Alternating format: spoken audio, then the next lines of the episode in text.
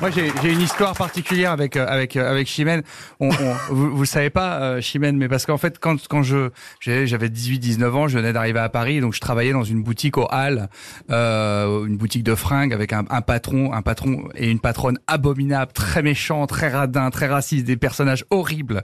Et c'est et Dont on va donner les noms dont on va maintenant. donner les noms. et, ces, deux personnes en fait ne voulaient pas payer la redevance radio dans leur boutique, donc ils passaient euh, un CD. Et c'était le vôtre. Donc pendant un an et demi, j'ai entendu Je viens du sud désolée. et partout avec mon patron qui disait Eh n'est plus, ils vont pas changer tout seul. hein. C'est vrai.